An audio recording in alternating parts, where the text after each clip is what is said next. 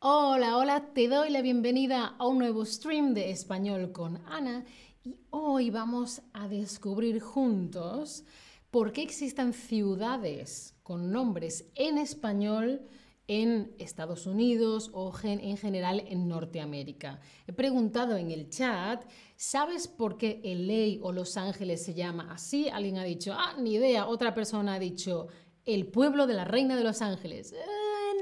Primero me gustaría saber si te gusta la historia. ¿Te gusta la historia? Sí, Ana, no, Ana. Bueno, más o menos. Acordaos, si tenéis preguntas, ponedlas aquí en el chat y si no, dadle aquí a Lesson para ver de qué estoy hablando.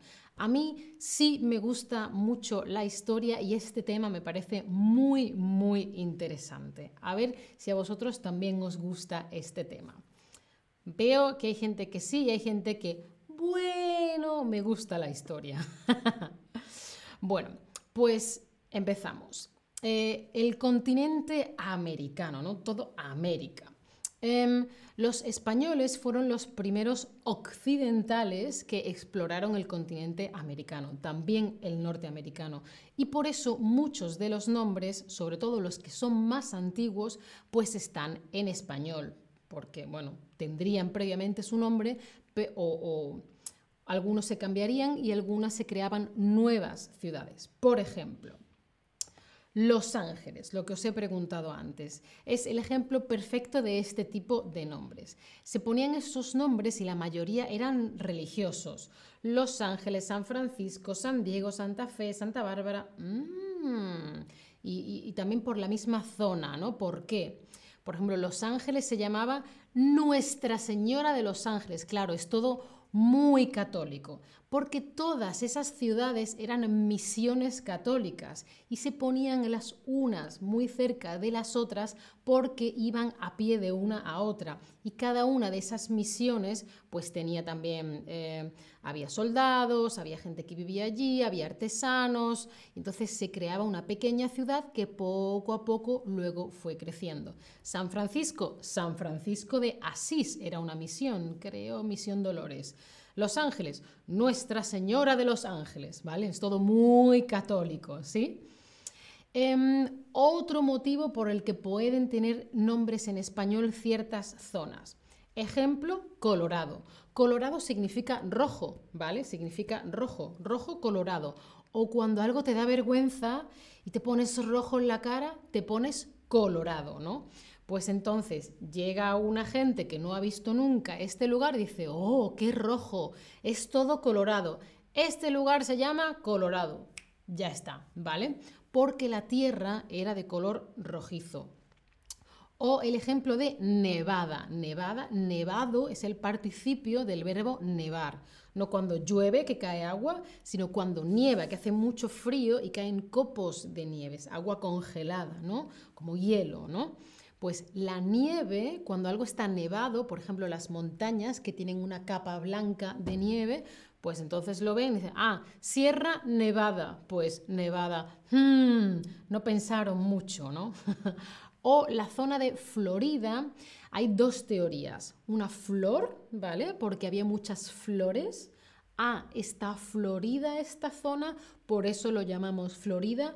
O hay otra teoría porque dice que llegar el español que fuera, no me acuerdo cuál, llegó y dijo, hoy es el día de la Pascua de la Florida, de nuevo todo muy cristiano y muy católico.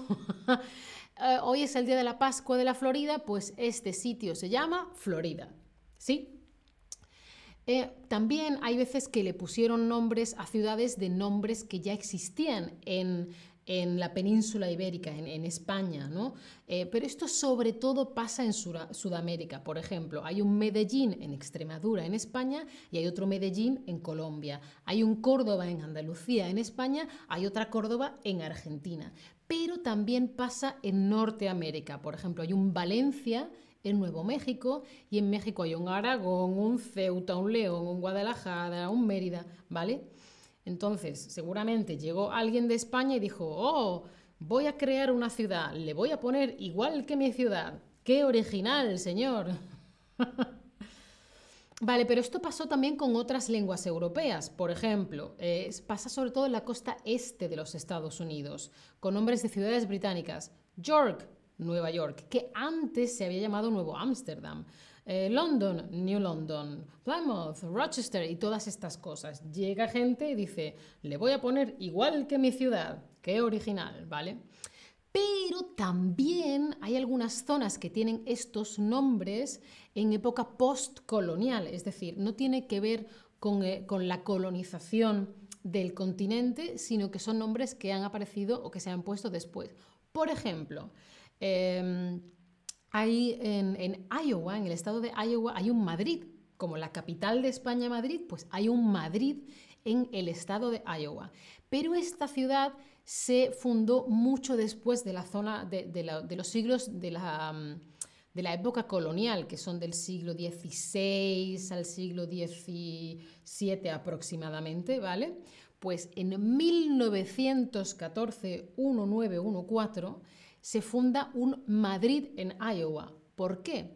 Porque se crea, se funda, se empieza una ciudad nueva, un pueblo nuevo, que como era para una empresa minera de Madrid le pusieron Madrid. La mina es este agujero que se hace en la tierra o en las montañas para sacar metales, para sacar metales, ¿vale? Oro, plata, mm, plomo, mm, lo que sea, ¿vale? Entonces, como esa empresa minera vino de Madrid, pues dijeron, este pueblo que se crea se llama Madrid. Muy original. Y luego hay nombres que tú piensas, ah, este nombre es español, este nombre es de la época colonial. Ah, pues no, mira. El dorado, tú piensas, vale, el dorado es algo que es de oro, dorado de oro, ¿vale? Es dorado. Pero no, es la unión de dos apellidos, Elder y Rideau. Los dos apellidos Elder Rideau, El Dorado. ¿A que esto no lo sabías? Pues yo tampoco lo sabía. Esas dos personas fundaron ese pueblo, crearon, empezaron ese pueblo, ¿no? Y em, Sierra Vista de Arazona, pues son palabras españolas, que probablemente es un intento como de traducción Mountain View, Sierra Vista, Vista de la Sierra, por la geografía de la zona. Pero el nombre de esa zona es muy posterior a la zona, a, la época colonial y no tiene nada que ver con la presencia española en la región. Interesante, ¿no? Porque, ¿por qué no le ponemos un nombre español? Muy bien, un nombre español. ¿Por qué no? Vale, cuéntame, ¿tú sabías que estos nombres tenían este origen? Porque yo lo había visto en un documental, lo de las misiones por la costa oeste de, Estados Unidos, pero me parece muy interesante em, también, sobre todo los nombres que parece que sí, pero no son españoles. Ajá, alguna gente sí, otra gente no. Veo que hay gente que le gusta la historia como a mí. Pues espero que os haya parecido muy interesante y nos vemos en el siguiente stream. Chao familia, hasta la próxima.